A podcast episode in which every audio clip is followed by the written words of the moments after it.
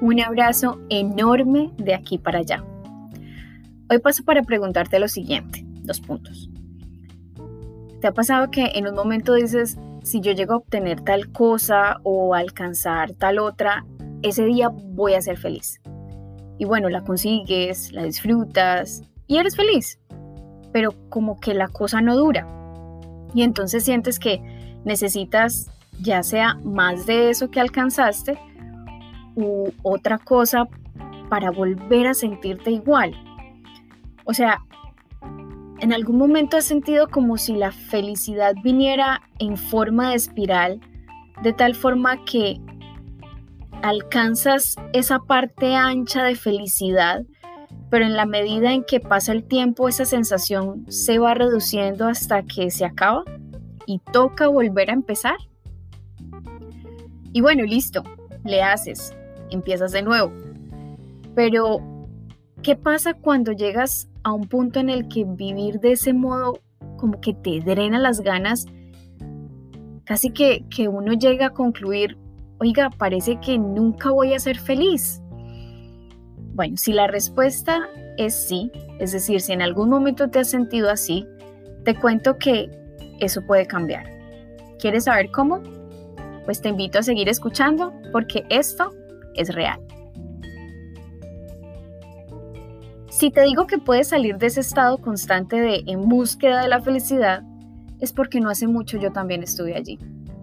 Y fue precisamente allí lo que, o, o estar viviendo esto, lo que me llevó a experimentar esto que te voy a contar. Todo inició el 31 de julio de este año. Ese día me levanté llevada emocionalmente. O sea, no hay otra forma de describirlo.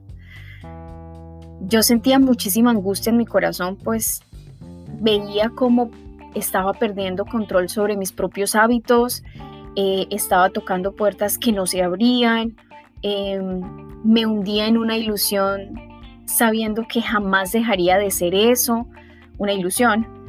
Em, es decir, estaba mal, mi panorama desde mi perspectiva era absolutamente gris. Sentía que realmente estaba llegando al límite de lo que yo podía soportar. Fue un momento duro, duro, yo no te voy a mentir. Pero viviendo ese momento duro, fue cuando di el primer paso para salir de ese estado de búsqueda constante de la felicidad. Y ese primer paso que di fue hablar con Dios. Y digo hablar por ponerlo en unos términos bonitos, corteses, porque realmente lo que pasó allí fue que descargué todo lo que yo venía acumulando en mi corazón. No solamente estas situaciones que ahora te comento, sino muchas otras que venía guardando. Ese fue un momento que yo hoy puedo describir como agridulce, porque por un lado me sentía la persona más fracasada del universo. Tenía miedo de las decisiones que había tomado. Pero por el otro también fue un momento bonito porque, porque fue un momento de catarsis. Y, y hacer catarsis alivia.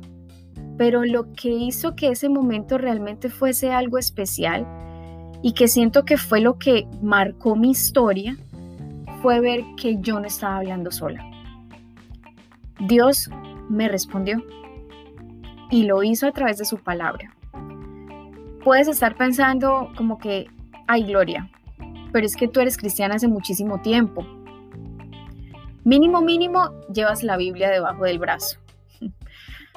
Mira, antes de eso, no puedo decirte así a cuánto tiempo yo ni miraba una Biblia. Pero créeme que esto no es un asunto de si uno tiene una Biblia o no, porque en muchas ocasiones la tuve al frente y eso no hizo que yo la leyera. Ese precisamente fue el segundo paso que di. ¿Por qué decidí hacerlo? Mira, no sé. No sé. Tal vez por la misma razón que hoy te encuentras escuchando este podcast. Es decir, intelectualmente yo no puedo explicar por qué lo hice o por qué pasan este tipo de cosas pero espiritualmente sí. Y es que Dios tiene un propósito. y hoy le doy gracias por eso. Ese día Dios no solo me respondió, sino que además me regaló una promesa. Una promesa que, si tú quieres saber cuál es, está en Salmos 50:15. Digamos que hasta ahí, hasta ahí ya era ganancia para mí.